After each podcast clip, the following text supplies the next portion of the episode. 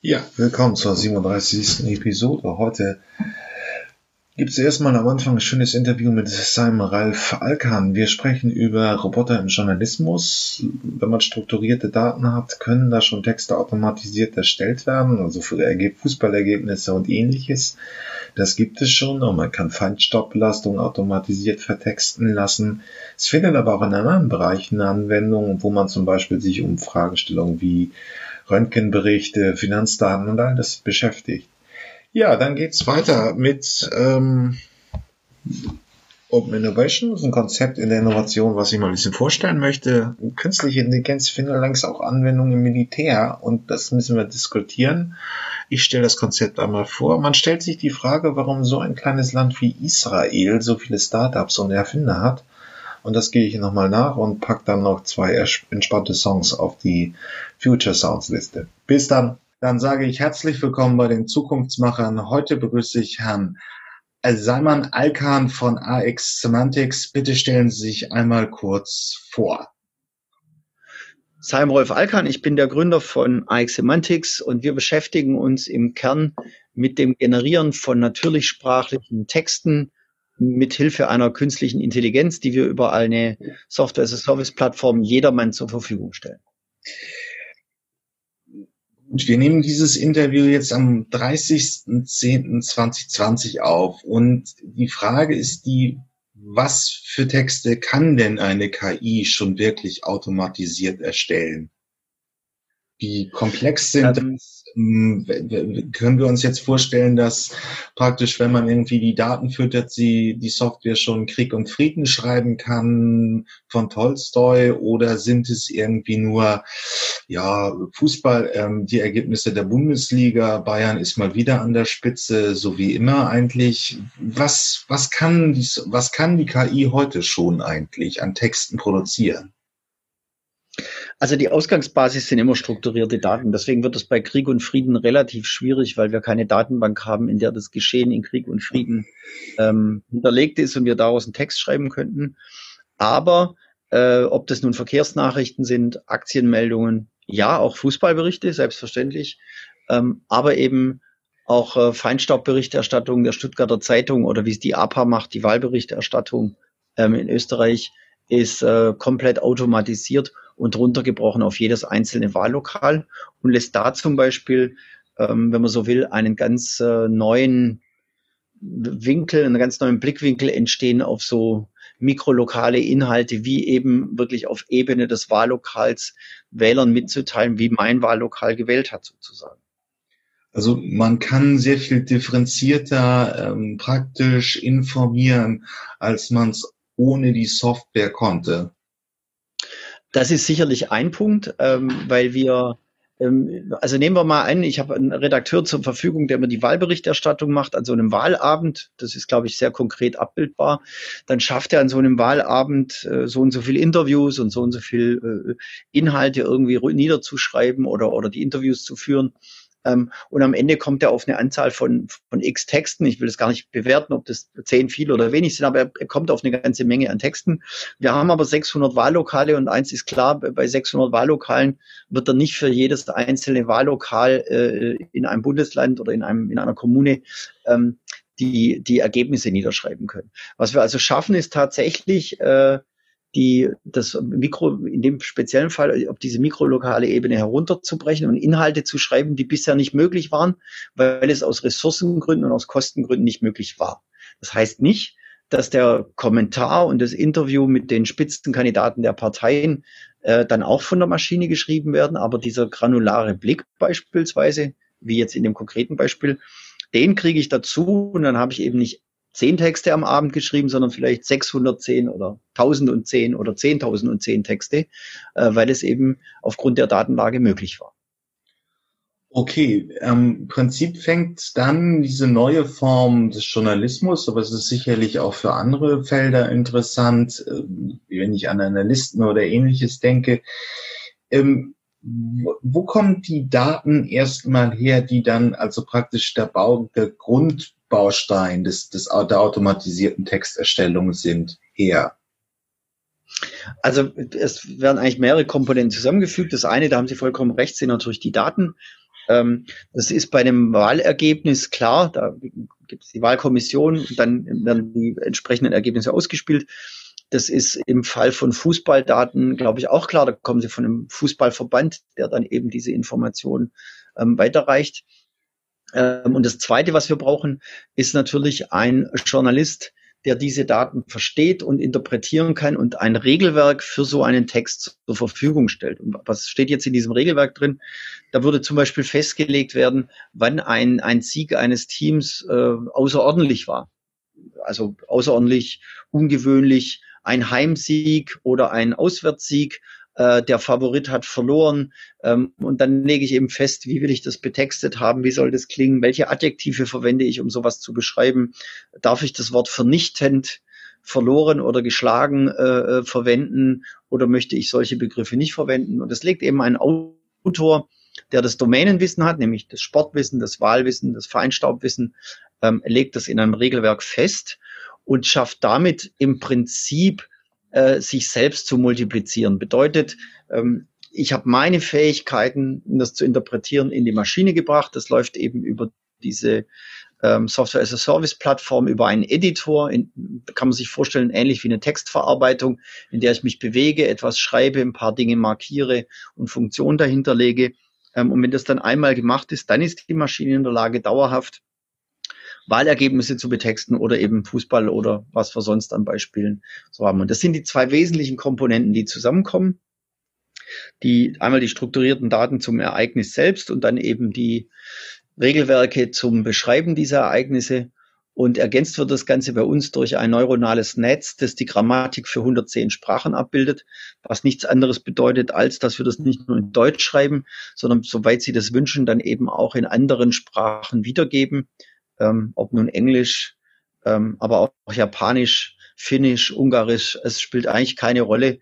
Äh, wir haben alles automatisiert, sogar Kirchenslawisch und Latein, obwohl die beiden Sprachen mittlerweile, glaube ich, als tot bezeichnet werden dürfen. Auch das könnten wir automatisieren aktuell dann beschränkt sich die Rolle vom Redakteur im Prinzip auf jemanden, der die Regeln festsetzt, der also seine Fachkompetenz darin einbringt, zu sagen, Bayern hat äh, überzeugend gewonnen und nicht ihm nur hat gewonnen. Und dann muss er im Prinzip nochmal die Ergebnisse der Software ein bisschen kontrollieren kontrollieren. Das ist ein äh, interessanter Aspekt. Wir beobachten ja nun 300 Kunden, die mittlerweile mit unserem Tool arbeiten.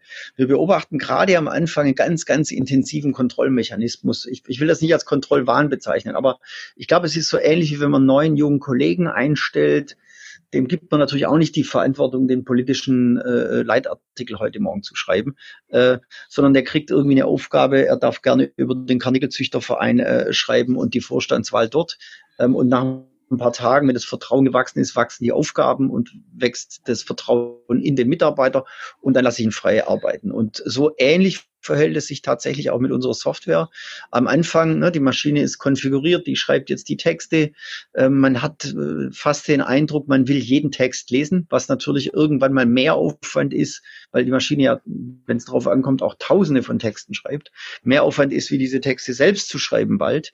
Ähm, und äh, erst nach wenigen Wochen, Monaten lässt dieses äh, diese Kontrollwut oder Kontrollabsicht nach und man lässt die Maschine walten, weil man wirklich das Vertrauen hat und sagt, ja, das Regelwerk habe ich ja erstellt, offensichtlich funktioniert das richtig und dann treten die Redakteure auch tatsächlich in so ein Vertrauensverhältnis ein und sagen, nee, es funktioniert, ja, es ist hundertfach jetzt gelaufen, ähm, ich kann da loslassen. Aber es ist tatsächlich so, es braucht eine gewisse Zeit der Gewöhnung.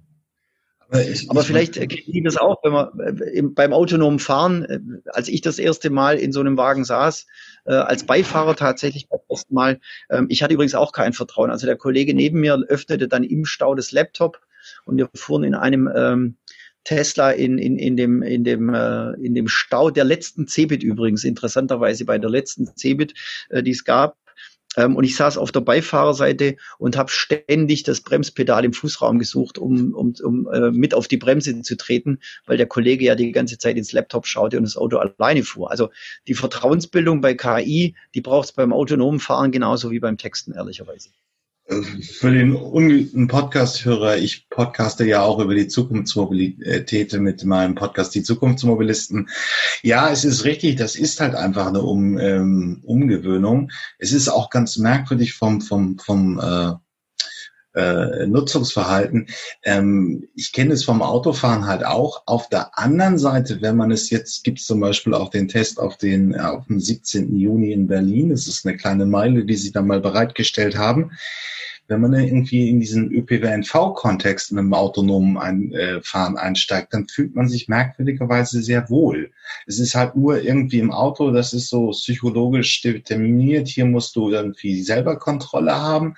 Aber wenn man irgendwie es so als neuen ÖPNV erlebt, als modern, als äh, Bus, der irgendwie ähm, moderne Technik hat, dann fühlt man sich darin eigentlich relativ schnell wohl, ohne dass man da sucht man, wenn man in, man sucht ja aber auch, wenn man einen klassischen Bus fährt, nicht unbedingt ähm, äh, nicht unbedingt das, das Bremspedal. Da ist es dann halt irgendwie merkwürdig. Aber es kommt ja auch noch was anderes hinzu. Ich meine, die Technik könnte jetzt im Prinzip äh, Journalisten überflüssig machen. Momentan ist, ist, sind die Medien ja ziemlich stark in der Digitalisierung betroffen. Äh, glaube, Thüringen ist das erste Bundesland, wo es keine Tageszeitungen mehr gibt oder der Bund hat das massiv gefördert. Die Mopro stand, stand mal kurz vorm Aus. Die Auflagen aller großen Häuser gehen zurück. Ähm, stößt da eigentlich diese neue Technologie, die im Prinzip äh, manche Architekt, äh, manche Journalisten überflüssig machen wird, nicht irgendwo auch, auch da auf Widerstände? Absolut, absolut. Also ich glaube, was wir gerade erleben, das ist so, ähm, eine ganz starke Technologieangst, äh, auch damit verbunden natürlich eine Zukunft und damit eine Existenzangst. Also verliere ich meinen Job oder nicht? Und ähm, ich glaube, was wir immer noch nicht laut genug kommuniziert haben und was immer noch nicht in den Redaktionen ankam, ist, dass wir ja die Möglichkeiten, wenn Mensch und Maschine kooperieren, ähm, wirklich äh, potenzieren, multiplizieren, potenzieren. Also wir addieren nicht Mensch und Maschine und haben dann eine zwei, sondern wir addieren die beiden und haben dann eine vier oder eine acht stehen. Und ähm, was ich damit meine, ist, dass es gar nicht drauf ankommt, ähm, blödes Beispiel, Wettertexte, ja, da setzt du den Volontär hin und mein Lieblingsbeispiel ist tatsächlich ein Wettertext, der, den ich über Perlen des Lokaljournalismus entdeckt hatte. Äh, da hat ein menschlicher Texter offensichtlich geschrieben, nachts scheint die Sonne eher selten, was natürlich inhaltlich vollkommen korrekt ist, aber natürlich Quatsch in einem Wetterbericht äh, das niederzuschreiben. Und für mich einfach ein Zeichen dessen, irgendjemand schreibt halt irgendwie einen Wettertext und kopiert irgendwas zusammen, damit es dann online geht. Und wenn ich das dann im Verbreitungsgebiet für 300 Postleitzahlen machen möchte, dann habe ich da irgendjemand sitzen, so, so eine arme Sau, ähm, die nach einem langen Journalismusstudium und nach einem langen äh, Ausbildungsweg äh, jetzt da sitzt und 300 Wettertexte jeden Tag schreibt. Und wenn das jemand machen möchte, dann freue ich mich. Dann gibt es den einen offensichtlich in der Welt, aber ich glaube, dass die ausgebildeten Journalisten nicht Journalismus studiert haben und ein langes Volontariat auf sich genommen haben, um am Ende jeden Tag 300 Wettertexte zu schreiben oder 400 Feinstaubtexte oder 1000 äh, Wahlkreisberichterstattungen, sondern das kann eben nach einem Training durch den Journalisten, und es ist ja nicht eine KI, die unkontrolliert irgendwas schreibt, sondern das Regelwerk kommt von dem Journalisten, der in dieser Redaktion beschäftigt ist, der die Werte der Redaktion kennt, der das Landespressegesetz interpretieren kann und der mit all seinem Wissen und Know-how diese Maschine zunächst mal aufbaut, die dann eben sehr schnell und sehr granular beispielsweise berichten kann. Mir selber bleibt dann die Zeit für den politischen Kommentar. Das ist, wie wir gerade schon gesagt haben, bei Krieg und Frieden war es schon angedeutet. Wir haben halt für den politischen Kommentar keine Datenbank, auf die wir zugreifen könnten und dann dann Text schreiben könnten oder gar auf den politischen ähm, äh, nicht den Leitartikel, sondern auf den politischen Kommentar, vielleicht sogar Leser haben, die das gar nicht wollen. Also ich bleibe ja dabei. Wir haben bestimmte Formate, wo selbst ich als glaube ich, äh, einer der wichtigsten Protagonisten zum Thema Roboterjournalismus in Deutschland, wo selbst ich sage, ich will doch gar nicht alles automatisieren. Der politische Kommentar in einer äh, politisch geprägten Tageszeitung aus der äh, liberaleren Ecke oder rechten Ecke oder aus der linken Ecke, das spielt ja gar keine Rolle, ist ja deswegen so wertvoll, weil sie einen Diskurs einführt und weil wir in einem Diskurs uns eine Meinung schaffen können. Und wenn jetzt am Ende des politischen Kommentars ähm, selbst wenn wir viel Geld investieren und die Datenbank dafür aufbauen würden, am Ende des politischen Kommentars steht ein Autorenname. Und wenn da stehen würde, äh, der Autor hier ist ein Computer, wie soll damit ein Diskurs entstehen? Ich will ja nicht mit einer Maschine reden sondern ich will ja mit dem Menschen reden. Wenn jetzt aber der politische Kommentator mehr Zeit hat, diesen Kommentar zu bearbeiten und schreibt vielleicht nicht mehr nur ein in der Woche, sondern zwei, weil eben die Wettertexte durch eine Maschine gemacht werden oder der bestimmte Fußball oder Handball oder Röhnradergebnisse von einer Maschine betextet werden, äh, warum sollte das dann ausgeschlossen sein, dass diese hybride Form Mensch und Maschine in einer Redaktion eben zusammenarbeiten. Und ich glaube, wir haben das immer noch nicht deutlich genug kommuniziert, es ist keine KI, die unkontrolliert irgendwas schreibt, sondern sie wird geprägt vom Redakteur. Ähm, sie ist nicht in der Lage, ohne Datengrundlage zu arbeiten. Heißt, dass ähm, monolithische Texte wie der Leitartikel, wie der politische Kommentar, eine Glosse nicht aus der Maschine kommen. Wenn Sie aber Aktienberichte automatisiert haben wollen für die zehn wichtigsten Aktienbewegungen in ganz Europa, dann sind Sie bei einer Maschine korrekt aufgestellt und die liefert Ihnen das entsprechend zu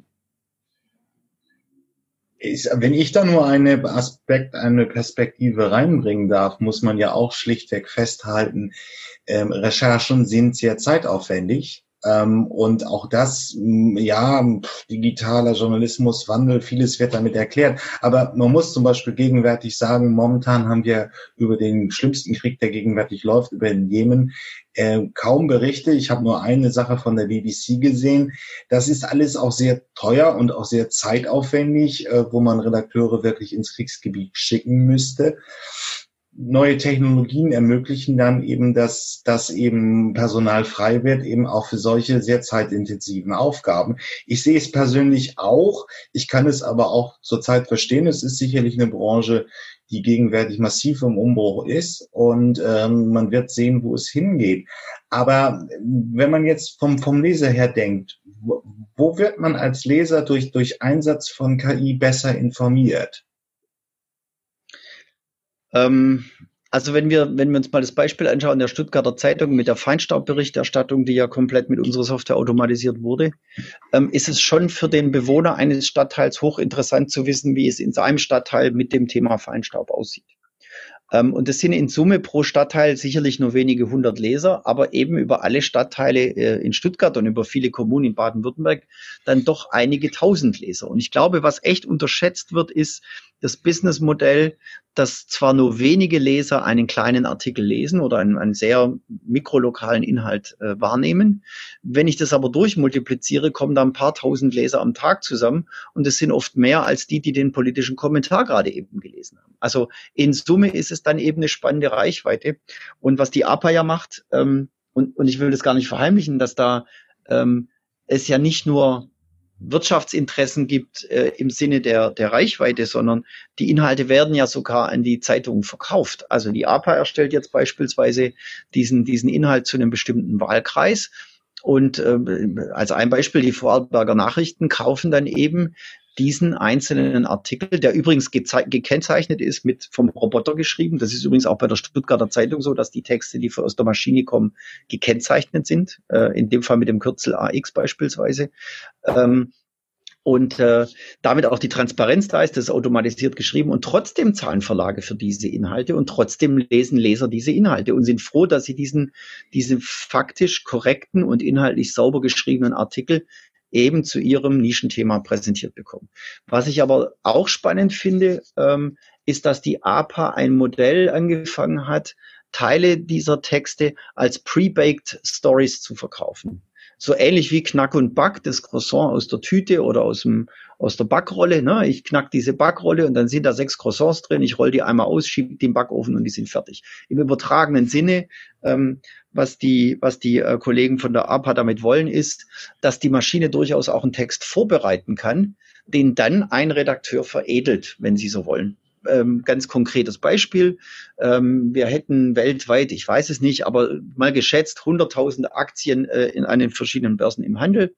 Ähm, und wir bekommen äh, gar nicht alles mit. Wir können auch nicht alles tracken und wir können auch nicht alles im Auge behalten. Die Maschine tut es und schreibt mir jetzt statt einen Artikel direkt in das ähm, direkt auf die Website, vielleicht als E-Mail und schreibt mir, hallo, ich habe hier einen äh, tollen Artikel über eine Goldmine in Südafrika. Die hat gerade eben ihren Wert innerhalb weniger Minuten versechsfacht. Die Wertpapierkennnummer ist XYZ, die Firma heißt so, der Vorstand ist der und der. So. Wenn wir jetzt also uns auf die journalistischen Ws beziehen, wer was, wo, wie, wann, alles geklärt, alles reingeschrieben, Einzig die Information, warum steht nicht in der Datenbank. Da mir aber die Maschine gerade eben aus den vielen 10.000 Aktien, die heute gehandelt werden, die wichtigsten 5, 10, 15 äh, Dokumente zugeschickt hat, bleibt es jetzt an mir, diese Goldmine anzurufen und zu fragen, was ist denn bei euch los, dass der Wert gerade eben versechsfacht wurde? Und dann antwortet mir das Pressebüro oder wer auch immer, naja, wir haben die größte Goldmine aller Zeiten gefunden. So, und dann kann ich ja meine Geschichte fertig machen. Und die Fakten sind schon drin. Ähm, die, die Wertsteigerung ist drin, die Wertpapierkennnummer ist richtig drin, die Börse, an der sie gehandelt wird, steht korrekt drin. Alle Informationen sind korrekt übernommen und vorbereitet. Und jetzt veredle ich das Ganze, drück auf den Knopf und schicke den Artikel ab. Es geht nicht immer nur darum, dann alles fertig zu machen. Ich glaube, dass wir mit diesem Ansatz ähm, vorgebackenes oder halbgares sozusagen serviert zu bekommen, das Ganze abwürzen und verfeinern und dann veröffentlichen, aber eben, eben nicht mehr Hunderttausende von Aktien im Blick halten müssen. Und weil Sie vorhin gefragt haben, wo der Leser denn da seinen Vorteil hat, naja, den, die Geschichte wäre uns vielleicht durchgerutscht, weil wir sie nicht gesehen hätten und jetzt kriegt's mein Leser eben mit, weil sie mir nicht mehr durchrutscht, weil mir die Maschine eben diese, diese vorbereitende Tätigkeit übernommen hat. So, da wo Menschen praktisch irgendwelche Anomalien in riesigen Datensätzen finden müssen, ist ihre Software einfach dem Mensch immer überlegen. Sie ist viel schneller, sie ist zuverlässiger, sie hat keine Stimmungsschwankungen. Auch wenn der Kanarienvogel heute Morgen gestorben ist, bleibt so eine Software relativ entspannt und schreibt ihre Geschichten, genau. Wenn man, wenn man jetzt drüber nachdenkt, wo würde das denn diese, diese Technik in, in, in der in der Gesellschaft überhaupt noch Sinn machen. Aktienhandel ist relativ eingängig, sind große Datenmengen, da passiert über vielen Unternehmen nicht viel, aber es gibt dann doch immer noch Schwankungen. Umweltthemen hatten wir schon, Fußballergebnisse ist für den Journalismus interessant. Ähm, welche Einsatzmöglichkeiten hätte man denn dann noch? Innerhalb des Journalismus oder oder? Nee, auch auch allgemeiner gedacht. Es gibt sicherlich auch äh, gesellschaftliche Bereiche, ähm, die mit äh, Daten werden immer mehr. Das, der Zugang Big Data ist natürlich ein Thema, das haben viele. Ähm, ist möglich, diese, diese Feinstaubbelastung kenne ich zwar jetzt eben durch Sie über die Stuttgarter Zeitschrift, aber das gibt auch Open Data Projekte. In Hamburg gibt es das irgendwie von NGOs äh, wo man sich auch über Feinstaubbelastung in der Stadt in, äh, informieren kann. Äh, welche Möglichkeiten, welche Einsatzgebiete gibt es denn noch? Also wenn wir es gesellschaftlich sehen wollen, ähm, ich habe gerade ganz interessanten, äh, ähm, eine ganz interessante Diskussion gehabt mit ein paar Datenjournalisten, die äh, das Thema Wasserqualität äh, untersuchen wollen. Ähm, das finde ich eben auch sehr interessant, dass eben Analysen zu Wasser, ähm, also man reicht eine Wasserprobe ein, bekommt eine Analyse dazu ähm, und bekommt die Ergebnisse zurückgespielt. Ähm, und zwar so, dass ich es als Normalbürger verstehe, was die Stoffe, die da im Wasser gefunden wurden, für mich bedeuten, Gesundheitsgefahren, Unbedenklichkeit und ähnliches. Ähm, das machen Wasserwerke schon, aber es gibt eben keine, keine vernünftige Auswertung dazu. Wir haben Ärzte, die ihre Arztbriefe automatisiert schreiben ähm, was ich auch für sinnvoll halte, weil der Arzt damit Zeit gewinnt, sich mit dem Patienten und der Erkrankung auseinanderzusetzen. Natürlich liest der Arzt diesen Arztbrief noch durch und unterzeichnet den auch. Ne? Also es ist nicht so, dass die KI den Brief auch losschickt, sondern äh, die, die letzte Kontrolle hat der Arzt, der übrigens die Maschine auch selbst trainiert hat. Also die schreibt auch genauso, wie der Arzt das haben wollte. Ähm, als ein Beispiel. Wir haben in der, im Bereich der Kreditvergabe haben wir ähm, Bewertungs Texte, die nach den äh, Richtlinien der Finanzaufsichtsbehörden formuliert werden. Das hat gerade eben die Kreditreform beispielsweise als Produkt am Markt eingeführt. Ähm, und das finde ich schon, dass das ähm, durchaus hilfreiche Dinge sind. Und wenn man die aus einem gesellschaftlichen Kontext betrachtet, sind es aus meiner Sicht auch die Sachen, die für die Gesellschaft relevant sind. Und daneben haben wir natürlich ein paar hundert Kunden, die schlicht und ergreifend äh, Wirtschaftsinteressen verfolgen, Produkte im Onlinehandel besser zu verkaufen oder ähm, mehr Sichtbarkeit in Suchmaschinen zu erreichen mit ihren äh, Online-Angeboten und ähnliches. Ähm, das sind sicherlich wirtschaftlich getriebene ähm, Projekte und Wirtschaftsinteressen, die dahinter stehen. Aber gerade in dem gesellschaftlichen Kontext, wir haben, äh, ich hoffe, dass es zur Unterzeichnung kommt, eine NGO, die ähm, das Thema Pressefreiheit automatisiert beobachtet weltweit und jetzt mit unserer Software die Berichte dazu verfassen möchte. Ähm, das ist ein NGO aus Mexiko beispielsweise. Da bin ich auch stolz drauf, dass wir da eine Chance haben, ähm, das, das mit denen umzusetzen. Und auch da geht es äh, aus meiner Sicht um ein gesellschaftlich relevantes Thema, wo wir auch, und ich will es gar nicht verheimlichen, ich, gerade so ein NGO, das sich mit Pressefreiheit beschäftigt, es ist ja nicht so, dass die mit Mitteln gesegnet sind. Und die andere Seite, die das vielleicht eher beschränken möchte, scheint mir hin und wieder dann doch mit Geld äh, etwas besser ausgestattet zu sein. Und da hilft beispielsweise Technologie tatsächlich, äh, da ein bisschen mehr das Gleichgewicht wiederherzustellen der Kräfte und zu sagen, na, die, die dagegen arbeiten und die, die das kontrollieren, ob das noch existiert und in welcher Form, äh, bekommen jetzt technische Unterstützung. Also ich also, glaube, da gibt es ganz, ganz viele Anwendungsbereiche. Also da würden strukturierte, unstrukturierte Daten über Pressefreiheit aus, aus verschiedenen statistischen Quellen eben zusammengefasst werden und zu einem Bericht, ein Bulletin über die Fragen, wie sich äh, die Pressefreiheit in verschiedenen Regionen oder Ländern der Welt eben entwickelt hat, äh, zusammengefasst. Genau, das, das ist der, der, Hauptantrieb, ja. Das wird das Ergebnis wohl sein, ja. Das heißt, man hat dann praktisch ein komplettes Monitoring, wie sich, wie sich Pressefreiheit weltweit etabliert hat.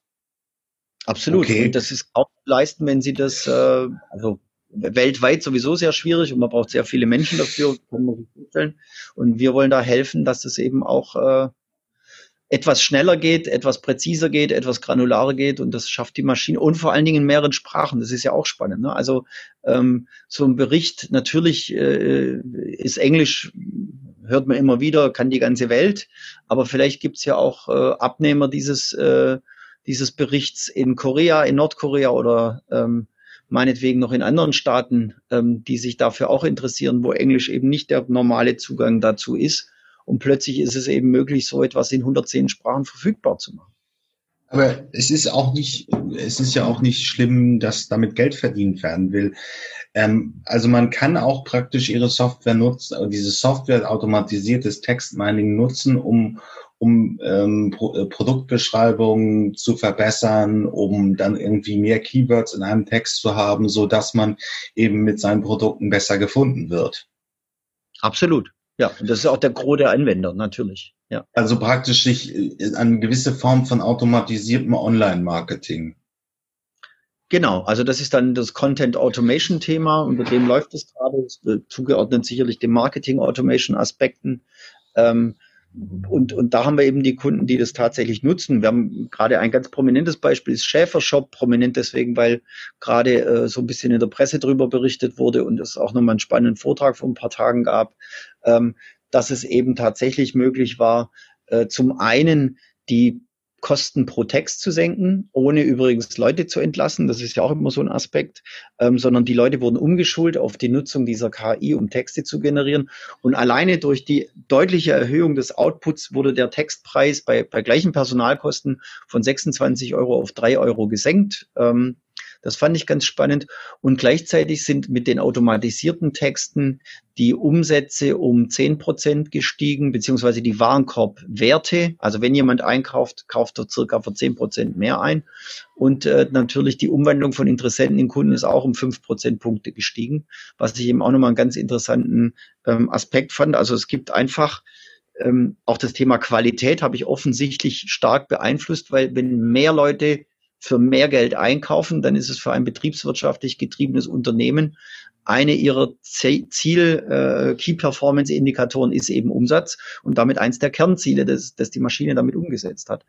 Was aber ergänzend und ganz spannend ist, gerade aus diesem äh, Kontext mit Schäfershop, was der Harry Olfert, der Leiter des Content-Teams äh, bei Schäfershop eben auch berichtet hat, ist, dass die zwei Texter, die er äh, angestellt hat in dem Bereich Produkttexten, ähm, sehr zufrieden sind. Also er hatte so auf, auf der Folie so ein Smiley abgebildet und sagte zufriedene Texter.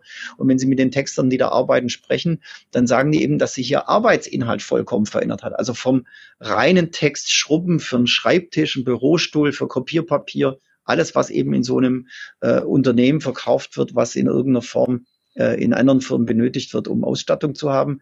Ähm, das ist eben schon ein Schrubben und, und ich muss da relativ viel schreiben und relativ viel Inhalte produzieren. Es kommen ja auch immer neue Produkte dazu.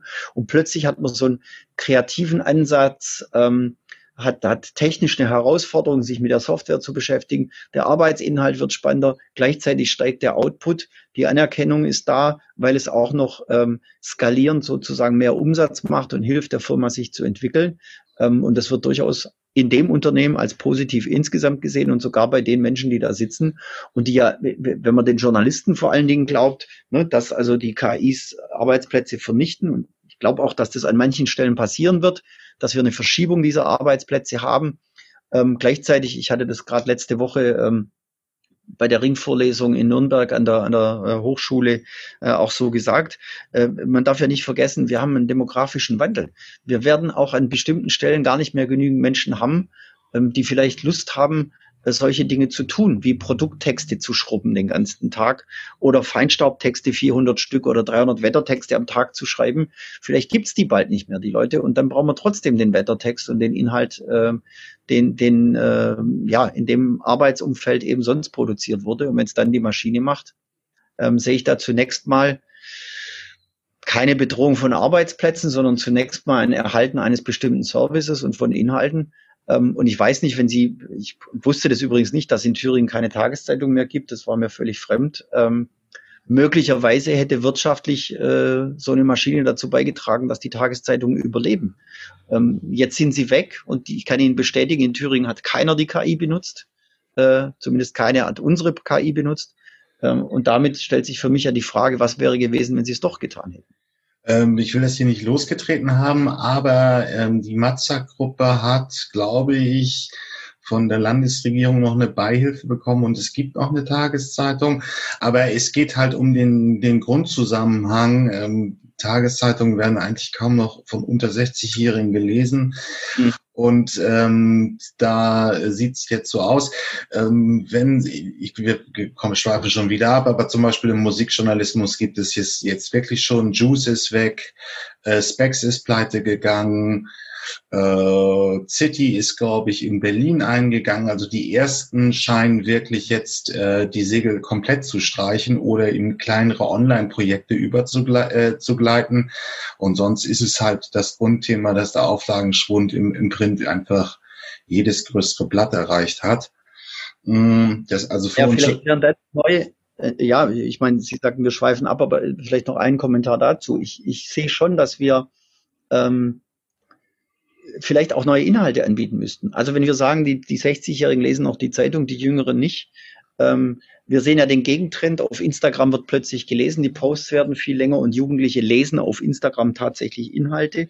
Ähm, vielleicht müssten wir uns auch Gedanken machen, ob die Medienangebote für jüngere Menschen einfach nicht mehr attraktiv sind, weil sie zum Beispiel nicht mikrolokalen Journalismus machen. Also Feinstaubberichterstattung. Ich will das ja nur runterbrechen oder äh, niederklassigen Fußball aufarbeiten, so dass jemand, der in der Stadt wohnt, ähm, sich auch wirklich wiederfindet mit seinem Verein und nicht den großen FC Bayern München einhängen muss.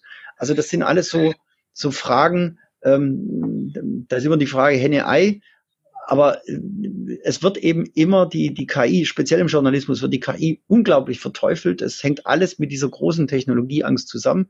Und die Medienhäuser, die mit uns zusammenarbeiten, berichten aber genau das Gegenteil. Also die, die Corinna Linkscheid von news.de beispielsweise sagt, dass sie ihr Team gerade eben im automatischen Journalismus aufgestockt hat, ähm, dass sie, sie hat auf den Medientagen letztes Jahr nochmal davon berichtet, die laufen ja gerade aktuell, aber letztes Jahr hat sie noch darüber berichtet, dass in dem Bereich ähm, Geld verdient wird, also wenn sie Kosten der KI, Personalkosten, ähm, für den redaktionellen Betrieb dieser Software abzieht, bleibt ertragsmäßig Geld übrig in den Ressorts, wo sie diese Berichterstattung automatisiert hat und kommt Geld raus.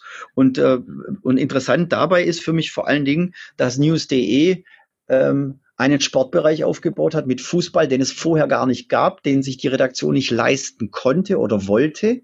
Und jetzt, wo automatisiert zur Verfügung gestellt wird, sind so viele Leser da, dass damit plötzlich Geld verdient wird.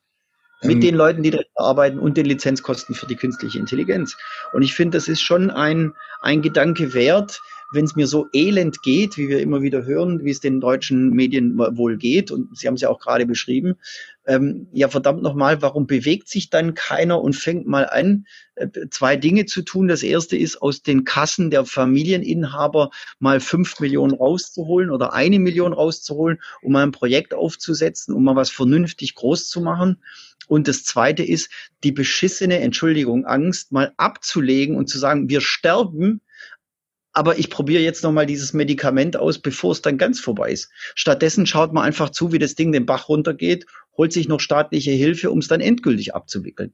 Also ich verstehe den Kontext ehrlich nicht, in dem wir diskutieren, dass KI verteufelt wird und man weiterhin totes Holz bedruckt und hofft, dass die 60-Jährigen mich irgendwie retten. Das kann man ja weitermachen, aber vielleicht gibt es noch einen anderen Weg. Sorry. Nein, ist, ist, ist durchaus berechtigt. Man kann das auch gerne kritisieren. Die Branche stellt sich halt, äh, ich gehöre nicht direkt dazu, aber sie stellt sich ein bisschen blöd an in der Digitalisierung. Aber es gibt ja schon die ersten Ansätze. In den, in den letzten zehn Jahren hat sich ja so ein bisschen äh, so eine kleine neue Branche entwickelt, die Datenjournalisten. Sie sprachen das auch schon Absolut. an.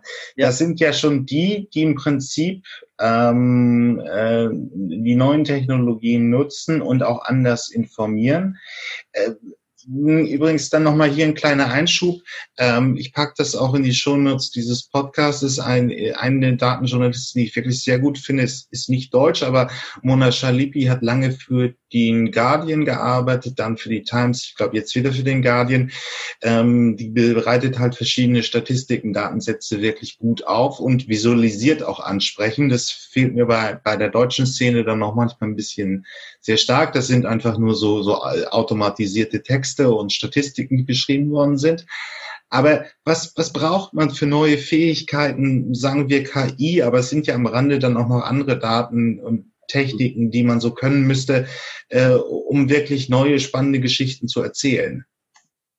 Also ich glaube, jeder, der sich damit beschäftigt, ob jetzt im Journalismus oder, oder im, in einem Wirtschaftsunternehmen ähm, Automatisierung bei Texten durchführen möchte. Wir haben zwei, drei neue Rollen. Wir haben zum einen das Thema Datenanalyst. Ähm, ich muss verstehen, was das für Daten sind. Ähm, wir haben ähm, oder müssen die Fähigkeit bei, bei Schreibern suchen, sich in so einem dreidimensionalen ähm, Entwicklungsprozess bewegen zu können. Also das Schreiben an sich, wir beschäftigen uns ganz intensiv übrigens mit dem Schreibprozess, haben gerade wieder einen wissenschaftlichen Aufsatz zum Thema Schreibprozess veröffentlicht.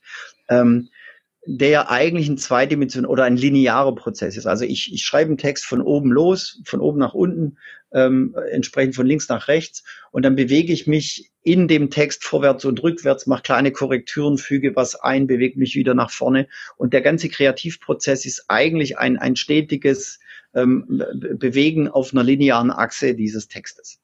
Und wenn ich das äh, automatisieren möchte, dann bewege ich mich fast in einem dreidimensionalen Raum, weil ich plötzlich in der Tiefe betrachten muss, hm, passt dieses Adjektiv, wenn das Fußballspiel verloren ging? Wie wäre die Aussage, wenn das Fußballspiel unentschieden wäre? Und das heißt, ich habe plötzlich in dem linearen Schreibprozess so eine, so eine dritte Dimension, die eben abwägt in alle möglichen Richtungen.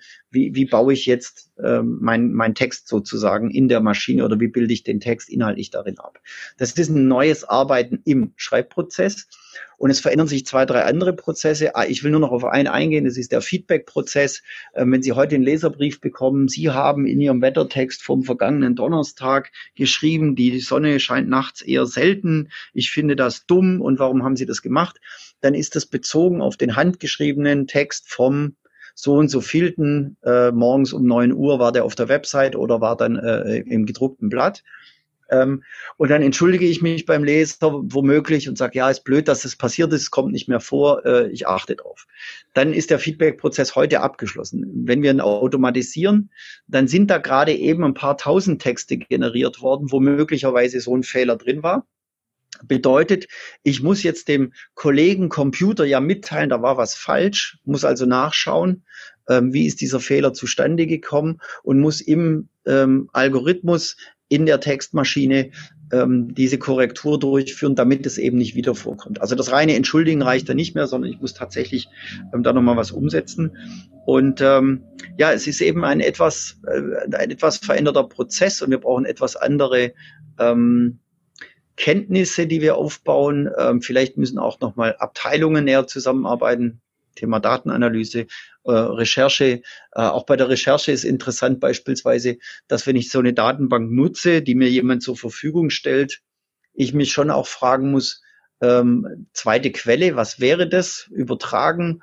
Und äh, derjenige, der mir diese Daten zur Verfügung stellt, welche Absicht verfolgt der? Ähm, bin ich da womöglich nur der Handlanger für irgendjemand, um da irgendwas zu kommunizieren?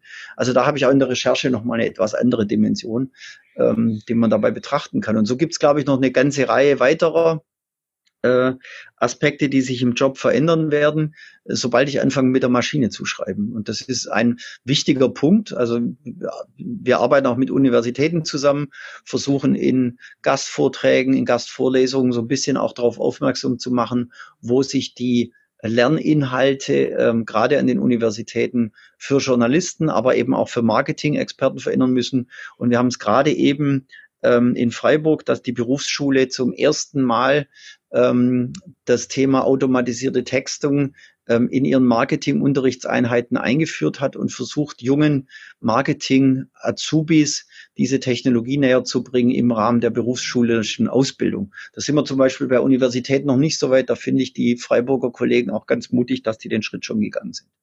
Ja, es gibt es natürlich auch in der Wissenschaft, auch gerade bei Physikern, dass man im Prinzip aus dieser Unzahl von Publikationen, äh, dass man das nicht mal alles lesen kann. Es ist ja auch wahrscheinlich vielen geläufig, dass in der Wissensgesellschaft einfach der Ausstoß von, von Wissenschaftlern massiv gestiegen ist und niemand kann weltweit mehr da den Überblick haben, dass heute in der KI da eine mhm. Vorselektion trifft und dass man eben dann nachvollziehen muss, warum die KI aus diesem riesigen Bestand von, von Papers irgendetwas herausgesucht werden. Also Wissenschaft bleibt auch irgendwo ein Anwendungsgebiet von KI, oder verstehe ich das richtig? Ja.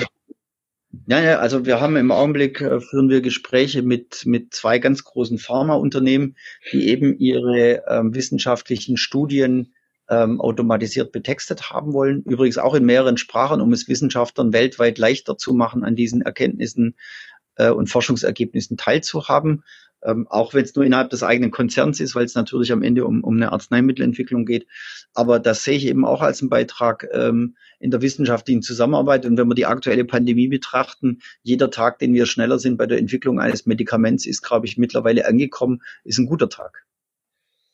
Okay, es beschleunigt also wirklich viel. Es kann beschleunigen, denn dann muss der Mensch irgendwie anfangen, sich eine andere Rolle zu suchen. Also praktisch mehr in eine kommentierende, eine einordnende Kompetenz als Journalist zu entwickeln und eben in den vielen Bereichen, ja, wie will man das bündeln? Wir haben Pharma, wir hatten Börsenberichte, das sind irgendwo Informationsdienstleister wo man aus, als Unternehmen oder in irgendeiner Form einer gewissen Öffentlichkeit Sachen kommunizieren muss. Ähm, da werden sich eben auch Rollenprofile dann für den Mensch ändern. Ja, also ich glaube fest dran, dass das so sein wird. Ähm, wir hatten neulich ähm, die Volontäre der Motorpresse hier zu Gast und dann hieß es eben auch von den Volontären, ja, aber ähm, äh, rationalisieren wir uns nicht selbst weg, wenn wir automatisieren. Und das war eine interessante Diskussion, weil ich dort eben erwähnte, dass ich eben schon dran glaube, dass es diese, diese Edelfeder äh, nach wie vor braucht und zwar mehr denn je. Also ich brauche eben den wirklich guten Journalisten, der in der Lage ist, dem, dem Volontär Maschine, der mit Verlaub strunzedumm in die Redaktion kommt. Also sie kaufen ein Stück Software, die per se am ersten Tag nichts kann. Und zwar ganz bewusst nichts kann. Anders wie andere Ansätze sagen wir nicht, ich lese halt ein paar tausend Artikel und schreibe dir dann automatisierten Artikel, sondern ich möchte ja, dass der Journalist seine Tonalität, seine Art Dinge einzuschätzen und einzuordnen in die Maschine importiert sozusagen, von sich ein schreibendes Abbild schafft, damit er wirklich auch das, was rauskommt, als qualitativ hochwertig sieht und mit dem selbst geschaffenen sich auch identifizieren kann und vielleicht nicht seinen Namen drunter schreibt, weil es kommt am Ende aus der Maschine, aber sich damit äh, gut fühlt, dass es eben äh, im Rahmen des Landespressegesetzes und der Werte einer Redaktion aus seiner Hand kommt. Und ich glaube, wenn wir, wenn wir das verdeutlichen, dass damit ähm, ja ein, ein Maschinengewehr für das Produzieren von Inhalten zur Verfügung gestellt wird, dann braucht es trotzdem den Scharfschützen, der sehr exakt etwas einstellen kann und sehr exakt mit dem Instrument umgehen kann, damit eben dieses amerikanische äh, Sprichwort Shit in, Shit out eben vermieden wird. Wenn wir dann einen, einen, einen schlechten Redakteur vor die Maschine setzen, Sie werden es kaum glauben, ist das Ergebnis tausendfach schlechte Inhalte. Setzen wir einen guten Journalisten davor, haben wir tausendfach gute Inhalte. So einfach ist das Prinzip dahinter. Das bleibt dann praktisch in der digitalen Welt auch so. Vielen Dank, Herr Dr. Äh, Alkan. Ich möchte mich für dieses Gespräch bedanken. Ja, an jeder Ecke in der Innovation hört man, dass man einfach Wissen von äh, externen braucht, dass das alles irgendwo schon da ist und das Abteilungssilos oder irgendwelche Gruppen in Organisationen diese Grüppchenbildung das Problem sind. Man muss also freien Wissensaustausch haben, dann entsteht Innovation. Ähm, und das gibt es in der Wissenschaft auch mit dem richtigen feststehenden Begriff. Open Innovation.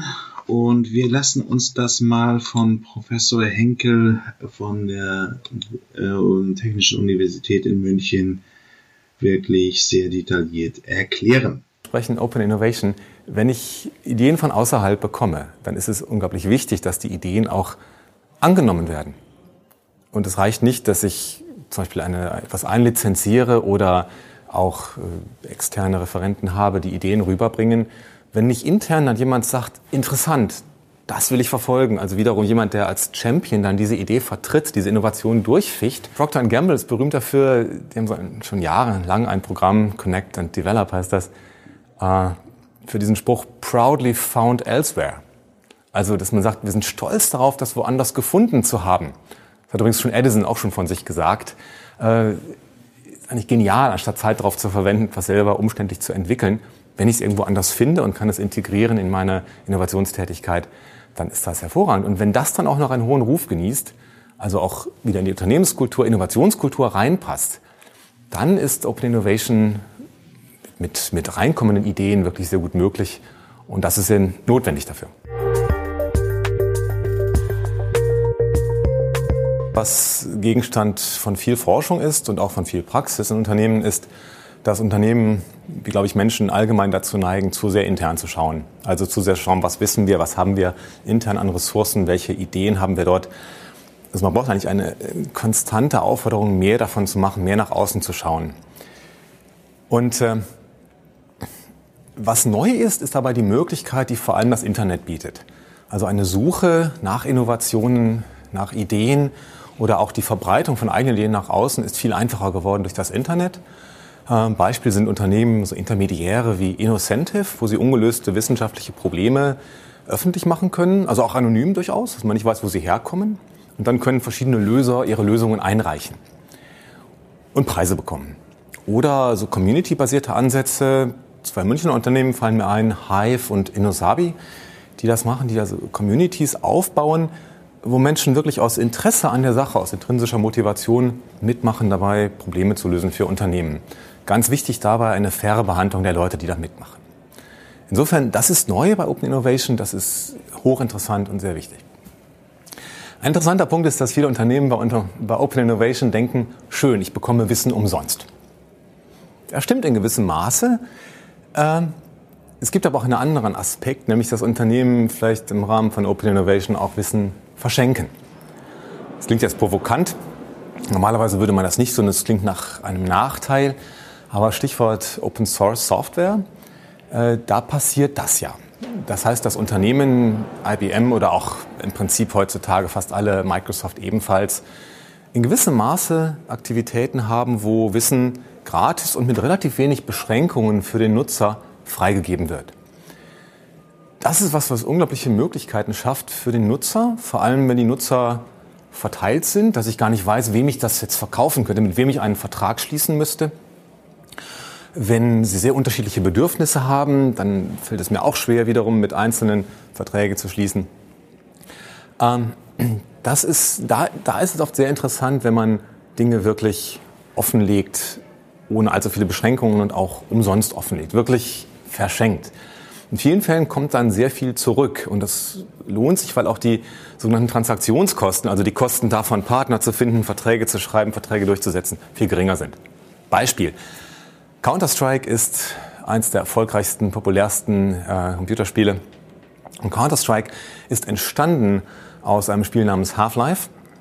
Das Unternehmen hat 1998 Half-Life auf den Markt gebracht und hat dabei einen Großteil des Codes öffentlich gemacht und erlaubt, ihn zu verändern. Man könnte es also glauben, das ist sehr gefährlich, weil Wettbewerber die Möglichkeit haben, etwas zu kopieren. Äh, die Möglichkeit besteht im Grunde, wird aber oft überschätzt.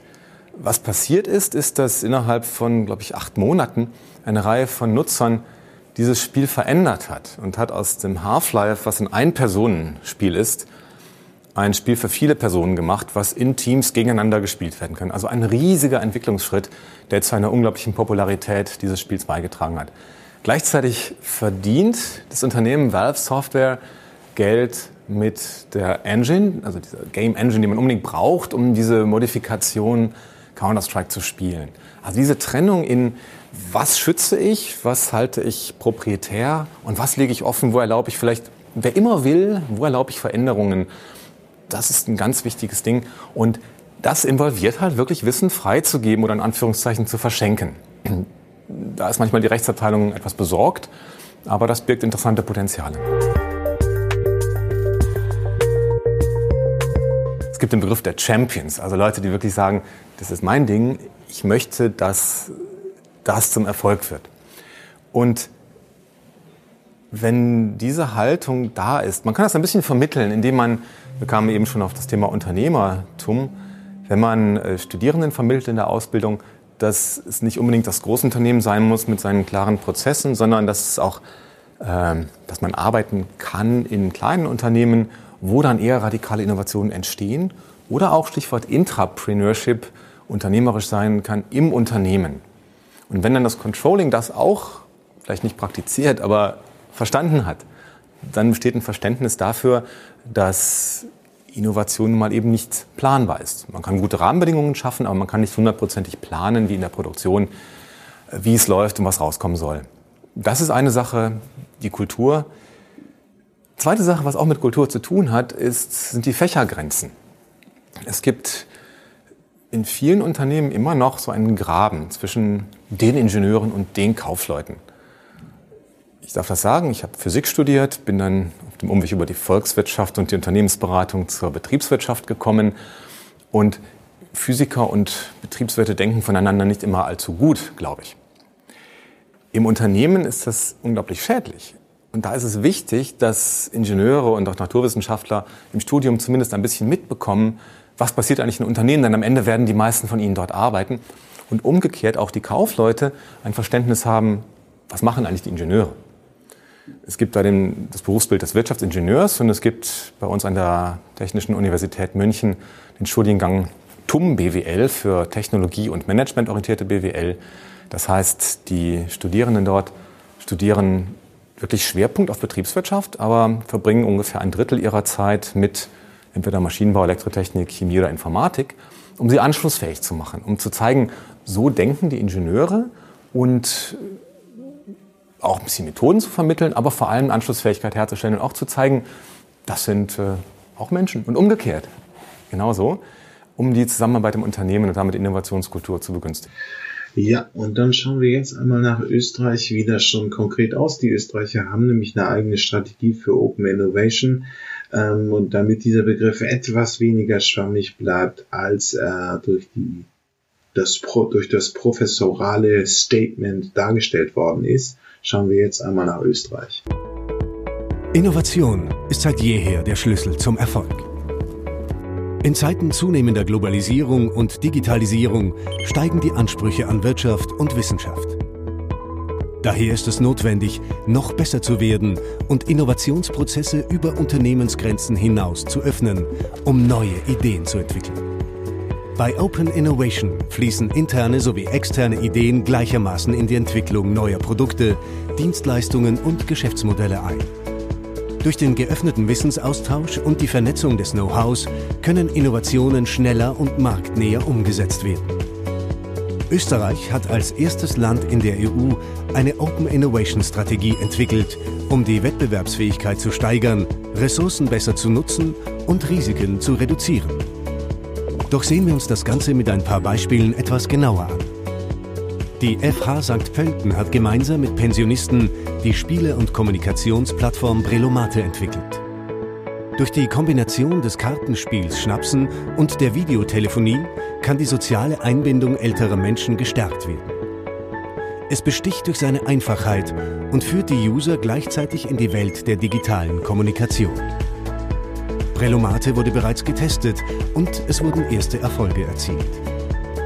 Das Kreativwirtschaftscoaching C hoch 3 der Kreativwirtschaft Austria bringt ideenreiche Köpfe zusammen, damit sie Wissen austauschen, voneinander lernen und ihre Geschäftsmodelle weiterentwickeln können.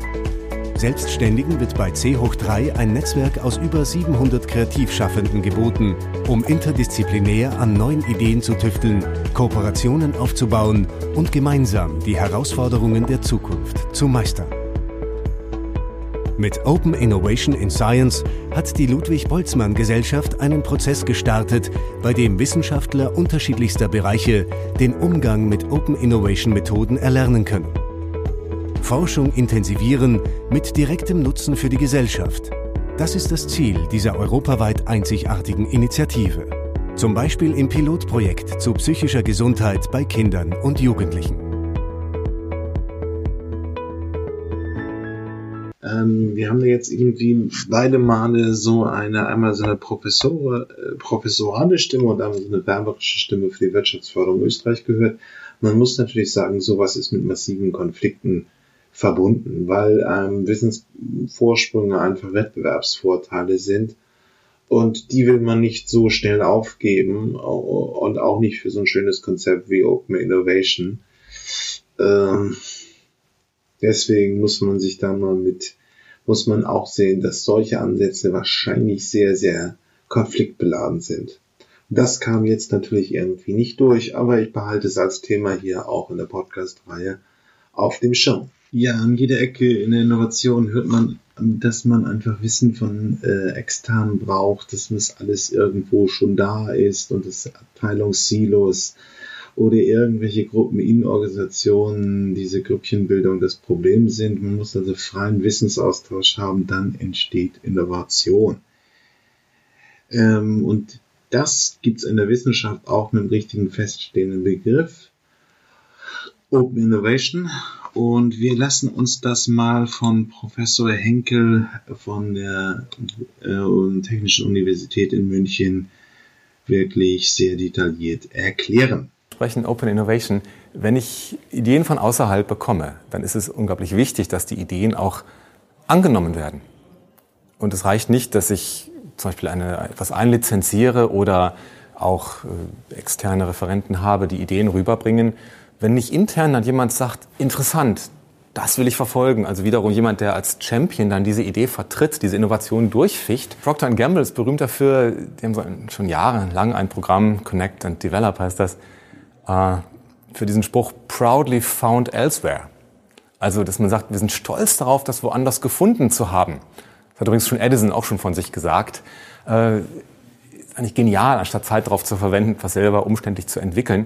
Wenn ich es irgendwo anders finde und kann es integrieren in meine Innovationstätigkeit, dann ist das hervorragend. Und wenn das dann auch noch einen hohen Ruf genießt, also auch wieder in die Unternehmenskultur, Innovationskultur reinpasst, dann ist Open Innovation mit, mit reinkommenden Ideen wirklich sehr gut möglich. Und das ist denn notwendig dafür. Was Gegenstand von viel Forschung ist und auch von viel Praxis in Unternehmen ist, dass Unternehmen, wie glaube ich Menschen allgemein dazu neigen, zu sehr intern zu schauen. Also zu sehr schauen, was wissen wir, was haben wir intern an Ressourcen, welche Ideen haben wir dort. Also man braucht eigentlich eine konstante Aufforderung, mehr davon zu machen, mehr nach außen zu schauen. Und äh, was neu ist, ist dabei die Möglichkeit, die vor allem das Internet bietet. Also eine Suche nach Innovationen, nach Ideen oder auch die Verbreitung von eigenen Ideen nach außen ist viel einfacher geworden durch das Internet. Ähm, Beispiel sind Unternehmen, so Intermediäre wie Innocentive, wo sie ungelöste wissenschaftliche Probleme öffentlich machen können, also auch anonym durchaus, dass man nicht weiß, wo sie herkommen. und dann können verschiedene Löser ihre Lösungen einreichen und Preise bekommen. Oder so community-basierte Ansätze. Zwei Münchner Unternehmen fallen mir ein, Hive und Innosabi, die das machen, die also Communities aufbauen, wo Menschen wirklich aus Interesse an der Sache, aus intrinsischer Motivation mitmachen, dabei Probleme zu lösen für Unternehmen. Ganz wichtig dabei eine faire Behandlung der Leute, die da mitmachen. Insofern, das ist neu bei Open Innovation, das ist hochinteressant und sehr wichtig. Ein interessanter Punkt ist, dass viele Unternehmen bei, bei Open Innovation denken, schön, ich bekomme Wissen umsonst. Das stimmt in gewissem Maße. Ähm, es gibt aber auch einen anderen Aspekt, nämlich dass Unternehmen vielleicht im Rahmen von Open Innovation auch Wissen verschenken. Das klingt jetzt provokant. Normalerweise würde man das nicht so, und es klingt nach einem Nachteil. Aber Stichwort Open Source Software, äh, da passiert das ja. Das heißt, dass Unternehmen, IBM oder auch im Prinzip heutzutage fast alle, Microsoft ebenfalls, in gewissem Maße Aktivitäten haben, wo Wissen gratis und mit relativ wenig Beschränkungen für den Nutzer freigegeben wird. Das ist was, was unglaubliche Möglichkeiten schafft für den Nutzer, vor allem wenn die Nutzer verteilt sind, dass ich gar nicht weiß, wem ich das jetzt verkaufen könnte, mit wem ich einen Vertrag schließen müsste. Wenn sie sehr unterschiedliche Bedürfnisse haben, dann fällt es mir auch schwer, wiederum mit einzelnen Verträge zu schließen. Ähm, das ist, da, da ist es oft sehr interessant, wenn man Dinge wirklich offenlegt, ohne allzu viele Beschränkungen und auch umsonst offenlegt, wirklich verschenkt. In vielen Fällen kommt dann sehr viel zurück und das lohnt sich, weil auch die sogenannten Transaktionskosten, also die Kosten davon, Partner zu finden, Verträge zu schreiben, Verträge durchzusetzen, viel geringer sind. Beispiel. Counter-Strike ist eins der erfolgreichsten, populärsten äh, Computerspiele. Und Counter-Strike ist entstanden aus einem Spiel namens Half-Life. Das Unternehmen hat 1998 Half-Life auf den Markt gebracht und hat dabei einen Großteil des Codes öffentlich gemacht und erlaubt, ihn zu verändern.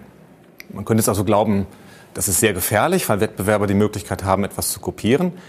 Äh, die Möglichkeit besteht im Grunde, wird aber oft überschätzt. Was passiert ist, ist, dass innerhalb von, glaube ich, acht Monaten eine Reihe von Nutzern dieses Spiel verändert hat und hat aus dem Half-Life, was ein Ein-Personen-Spiel ist, ein Spiel für viele Personen gemacht, was in Teams gegeneinander gespielt werden kann. Also ein riesiger Entwicklungsschritt, der zu einer unglaublichen Popularität dieses Spiels beigetragen hat. Gleichzeitig verdient das Unternehmen Valve Software Geld mit der Engine, also dieser Game Engine, die man unbedingt braucht, um diese Modifikation Counter-Strike zu spielen. Also diese Trennung in, was schütze ich, was halte ich proprietär und was lege ich offen, wo erlaube ich vielleicht, wer immer will, wo erlaube ich Veränderungen. Das ist ein ganz wichtiges Ding. Und das involviert halt wirklich Wissen freizugeben oder in Anführungszeichen zu verschenken. Da ist manchmal die Rechtsabteilung etwas besorgt, aber das birgt interessante Potenziale. Gibt den Begriff der Champions, also Leute, die wirklich sagen, das ist mein Ding, ich möchte, dass das zum Erfolg wird. Und wenn diese Haltung da ist, man kann das ein bisschen vermitteln, indem man, wir kamen eben schon auf das Thema Unternehmertum, wenn man äh, Studierenden vermittelt in der Ausbildung, dass es nicht unbedingt das Großunternehmen sein muss mit seinen klaren Prozessen, sondern dass es auch, äh, dass man arbeiten kann in kleinen Unternehmen, wo dann eher radikale Innovationen entstehen oder auch Stichwort Intrapreneurship, unternehmerisch sein kann im Unternehmen. Und wenn dann das Controlling das auch vielleicht nicht praktiziert, aber verstanden hat, dann besteht ein Verständnis dafür, dass Innovation mal eben nicht planbar ist. Man kann gute Rahmenbedingungen schaffen, aber man kann nicht hundertprozentig planen, wie in der Produktion, wie es läuft und was rauskommen soll. Das ist eine Sache, die Kultur. Zweite Sache, was auch mit Kultur zu tun hat, ist, sind die Fächergrenzen. Es gibt in vielen Unternehmen immer noch so einen Graben zwischen den Ingenieuren und den Kaufleuten. Ich darf das sagen, ich habe Physik studiert, bin dann auf dem Umweg über die Volkswirtschaft und die Unternehmensberatung zur Betriebswirtschaft gekommen. Und Physiker und Betriebswirte denken voneinander nicht immer allzu gut, glaube ich. Im Unternehmen ist das unglaublich schädlich. Und da ist es wichtig, dass Ingenieure und auch Naturwissenschaftler im Studium zumindest ein bisschen mitbekommen, was passiert eigentlich in Unternehmen, denn am Ende werden die meisten von ihnen dort arbeiten. Und umgekehrt auch die Kaufleute ein Verständnis haben, was machen eigentlich die Ingenieure. Es gibt da den, das Berufsbild des Wirtschaftsingenieurs und es gibt bei uns an der Technischen Universität München den Studiengang TUM BWL für Technologie- und Managementorientierte BWL. Das heißt, die Studierenden dort studieren wirklich Schwerpunkt auf Betriebswirtschaft, aber verbringen ungefähr ein Drittel ihrer Zeit mit entweder Maschinenbau, Elektrotechnik, Chemie oder Informatik, um sie anschlussfähig zu machen, um zu zeigen, so denken die Ingenieure und auch ein bisschen Methoden zu vermitteln, aber vor allem Anschlussfähigkeit herzustellen und auch zu zeigen, das sind äh, auch Menschen und umgekehrt. Genauso, um die Zusammenarbeit im Unternehmen und damit Innovationskultur zu begünstigen. Ja, und dann schauen wir jetzt einmal nach Österreich, wie das schon konkret aus. Die Österreicher haben nämlich eine eigene Strategie für Open Innovation. Ähm, und damit dieser Begriff etwas weniger schwammig bleibt, als er durch, die, das, durch das professorale Statement dargestellt worden ist, schauen wir jetzt einmal nach Österreich. Innovation ist seit jeher der Schlüssel zum Erfolg. In Zeiten zunehmender Globalisierung und Digitalisierung steigen die Ansprüche an Wirtschaft und Wissenschaft. Daher ist es notwendig, noch besser zu werden und Innovationsprozesse über Unternehmensgrenzen hinaus zu öffnen, um neue Ideen zu entwickeln. Bei Open Innovation fließen interne sowie externe Ideen gleichermaßen in die Entwicklung neuer Produkte, Dienstleistungen und Geschäftsmodelle ein. Durch den geöffneten Wissensaustausch und die Vernetzung des Know-hows können Innovationen schneller und marktnäher umgesetzt werden. Österreich hat als erstes Land in der EU eine Open Innovation Strategie entwickelt, um die Wettbewerbsfähigkeit zu steigern, Ressourcen besser zu nutzen und Risiken zu reduzieren. Doch sehen wir uns das Ganze mit ein paar Beispielen etwas genauer an. Die FH St. Pölten hat gemeinsam mit Pensionisten die Spiele- und Kommunikationsplattform Brelomate entwickelt. Durch die Kombination des Kartenspiels Schnapsen und der Videotelefonie kann die soziale Einbindung älterer Menschen gestärkt werden. Es besticht durch seine Einfachheit und führt die User gleichzeitig in die Welt der digitalen Kommunikation. Brelomate wurde bereits getestet und es wurden erste Erfolge erzielt.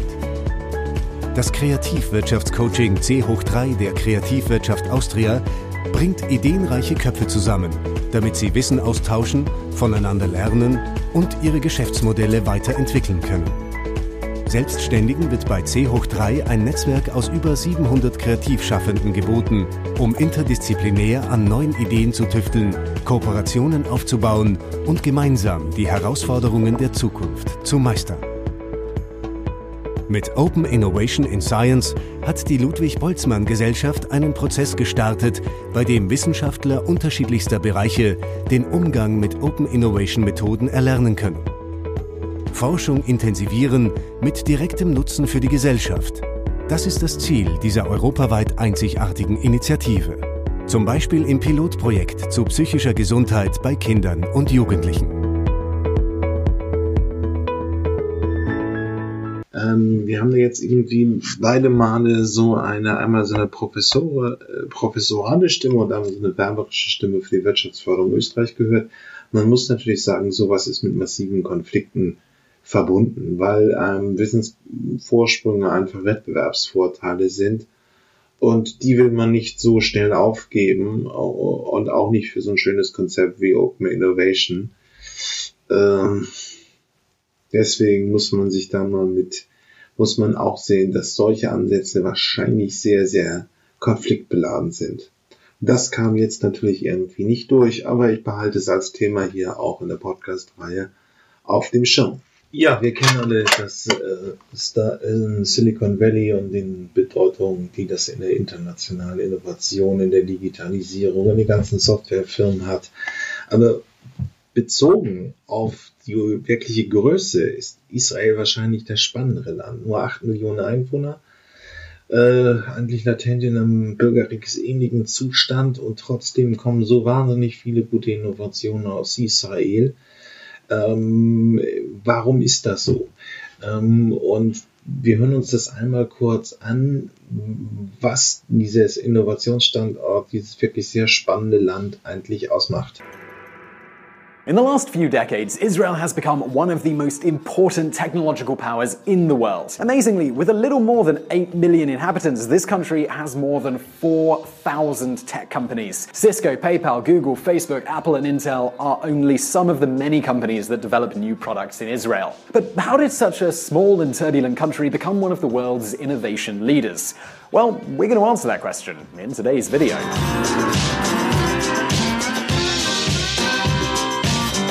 Israel is one of the most controversial countries in the world, and in truth, it's pretty difficult to talk about it without having to refer to wars, religion, and various political conflicts. However, in this video, we're going to try, and we're going to try and shed some light on a very different side of this country. Because, dear viewer, in the last few decades, Israel has become one of the world's greatest technological powers, and this is something pretty surprising. As we mentioned, Israel has over 4,000 tech based companies, and 80 of the largest 500 companies in the world have subsidiaries here oriented towards research and innovation. In fact, Tel Aviv, right after Silicon Valley, is the most important technological center in the world. And although it may seem impossible given its size, Israel is the country in the world with the third most companies listed on the NASDAQ. This is only behind the United States and China. Israel has more companies listed on this market than Spain, Italy, France, Germany, and the Netherlands all put together. So, how about some specific examples? Well, here they are. At the time of this video going out, most of the next iPhone's hardware is being developed in Israel. Further, many of Google's innovations are made in Israel, and Intel, the world's leader in microchips, owes most of its success to the innovations of its Israeli subsidiary, which, by the way, has 11,000 workers and is one of the largest companies in the entire country. And, well, even Microsoft has been considered a semi Israeli company. It is a hub of innovation with top notch computer science academic institutes and revolutionary technologies. PayPal, IBM, Cisco, Amazon, Facebook, these are the companies that we use every day, whose technology relies a lot on R&D that is done in Israel. This sector makes up more than 12% of its national GDP and half of its exports. All right, so now you might be wondering, how did they achieve such success? Now, cultural factors are usually considered here, but today we want to focus on three political keys that were essential in this process. Yuzma. The 1980s in Israel are remembered as a terrible decade, especially from the economic perspective. Back then, the country was going through a tough crisis. Inflation between 1980 and 1985 exceeded 100% every year. Deficit and public debt were an almost unbearable financial burden on the economy, and in general, people felt handcuffed due to excessive state intervention. To a large extent, Israel was very dependent on the help coming from different parts of the world. And even though the situation started to stabilize by the end of the 80s, right at that time, time, there was a massive arrival of Jewish people from different parts of the Soviet Union. In very little time, 800,000 new people arrived in the country. And now, don't forget to put some perspective on this number. In relative terms, that would be like 70 million immigrants arriving to the United States. And now the question for Israel was fairly clear how could they generate jobs for so many people in such a depressed economy? Israel's only option was to reinvent itself. At first, the government tried to encourage the newcomers to create companies with subsidies that would promote the work of entrepreneurs. But they soon realized that this method didn't result in very prosperous companies. Immigrants had no experience in management and they lacked commercial knowledge, and they rarely got any financing. I mean, after all, who would want to invest their money in a turbulent country like Israel? And this is when the government realized that the key was to bet on attracting international venture capital, that is, money used for new ideas and new companies. In order to do so, they came up with the Yozma program. Thanks to Yozma, the government created 10 funds of venture capital and allocated $100 million to be used under these conditions. Each fund, capable of levying 12 million private investors, would receive 8 million in public investment. In exchange, the government would keep 40% of the property, but in case the investment was successful, the inventors could get these shares from the government just by giving the government's money back with a small interest rate. So in 10 years, all the funds that came to Israel at that time raised about 15 million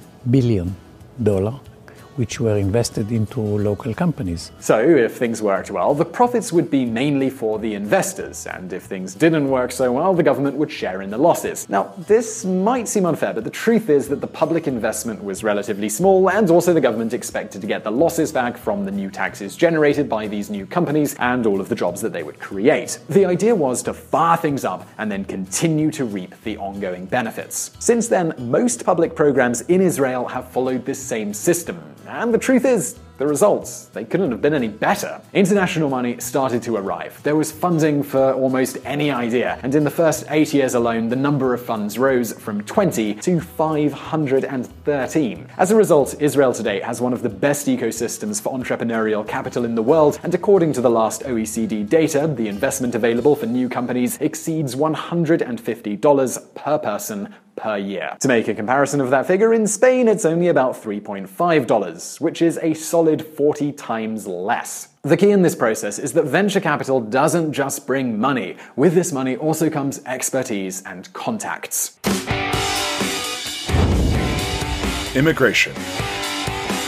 It could be said that Israel is the country which has bet on immigration the most. One out of every three citizens has been born abroad, and nine out of ten are either immigrants or the children or the grandchildren of immigrants. This is an impressive migratory number that explains the growth of its population from 800,000 inhabitants in 1948 to more than 8 million today. In this latest round of immigration, nearly 50 French Jews arrived at Tel Aviv's Ben Gurion Airport. So, in little more than 60 years, the population has multiplied by 10. Israel is, in fact, a political and historical exception because their founding document, so to speak, its constitution, expresses the need to have an open immigration policy. Let's examine the law of return, which is still in force today and was created in 1950. Every Jew has the right to come to this country as an Oleg. Law of Return, Article 1. And don't get this wrong, this is not a minor issue. Immigration has contributed to the economic miracle as much as any other factor. No, no matter what populist politicians say, whose aim is often just to get votes, the wealthiest nations are usually the ones with more immigrants. Among other reasons, it's usually because immigrants have higher rates of entrepreneurship and also because immigrants help boost international trade,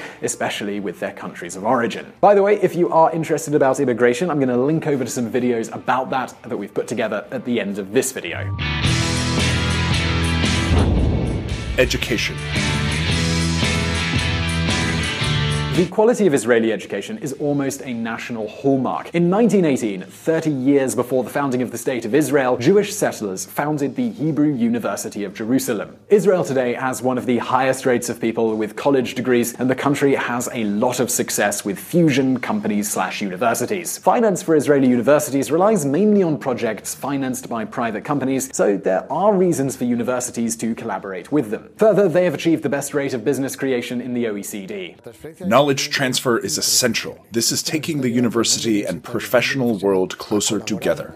cada vez de manera más estrecha. Well, so, so far we've seen the main keys to success, but there are other influential factors. For example, there is the Jewish chutzpah, a tendency to question everything, something that is key in Jewish culture. The military service is also a surprising and important thing as it helps social mobilization, forcing young people from different social classes to interact. And hey, while compulsory military service isn't exactly great, it does have some positive effects in this case. Now, we could also discuss, for example, Netanyahu's reforms of 2003, which were essential to Israel's success, but I think it's better to leave that for a future video. The thing is, thanks to all of what we've discussed today, since the 1980s, Israel has doubled its population, multiplied the number of jobs by four, and grown by an annual average rate of 4%. Today, its GDP per capita is higher than other countries like Spain or Italy. So, what do you think? Will Israel consolidate itself as the leading technological power in the world? Could its model be repeated for other countries? Let us know what you think in the comments below. And hey, if you did like this video, be sure to hit that like button below. And don't forget to subscribe for brand new videos every Monday and every Thursday. And as always,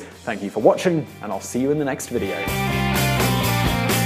And if you want to learn more about politics and hear even more of my lovely voice, you can join us at Reconsider Media. We have a podcast. Ja, ich finde es auch immer schwierig. Es gibt leider wieder nur eine englischsprachige äh, Quelle. Ähm, ich habe nichts gefunden auf Deutsch. Wir betrachten den Nahen Osten immer noch so als permanente Krisenregion, was es ja zum gewissen Maß auch ist. Aber eben, wir werden der Vielfalt wirklich in Israel, so in der deutschen Medienlandschaft, nicht wirklich gerecht. wir müssten auch mal uns mit den technologischen, wirtschaftlichen Eigenschaften dieser ganzen Region ein bisschen beschäftigen und was da so passiert. Ähm, und das ist, finde ich, relativ spannend. Wir hören uns jetzt nochmal sieben Startup, äh, sieben Innovationen ähm, aus Israel an. Sind Hochtechnologie drin, sind aber auch Aspekte drin, die wirklich nur in dieses Land passen. Also Wasser ist im Nahen Osten ein Problem. Und da entwickeln die Israelis sehr spannende technische Lösungen. But right here are seven amazing Israeli inventions that will change lives forever. This incredible invention uses artificial intelligence and a smart camera to help the blind discover the world around them. I'm not blind, but if I was blind, I'd be like, whoa! Gosh, I'm thirsty, but the sink is all the way over there. Only there was a machine that could create water out of thin air. Wait a minute. Introducing WaterGen, an amazing new machine, groundbreaking technology. It turns air into water air into water. Pulse and more. This miraculous handheld device lets women take ultrasounds on their cell phones and then mail them to their doctors. Congratulations, it's a pizza. This wouldn't have happened if you had Mobileye. Mobileye is a vision-based advanced driver assistance system that helps prevent car accidents, and it's the main technology behind autonomous cars. But real autonomous cars, not like this one. This is a toy. Clone. Clone is an app that will instantly 3D scan anything you want. Now Rexy will live forever. He's a good boy. You are. Bonus Bio Group.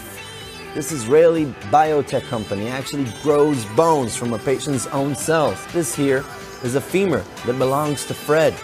It's Fred's femur. Flytrex is an autonomous, regulated, and insured drone that will deliver things to you anytime, anywhere, any minute now. That's it for now from Sosa, one of the many innovative open platforms here in Israel. If you care, share.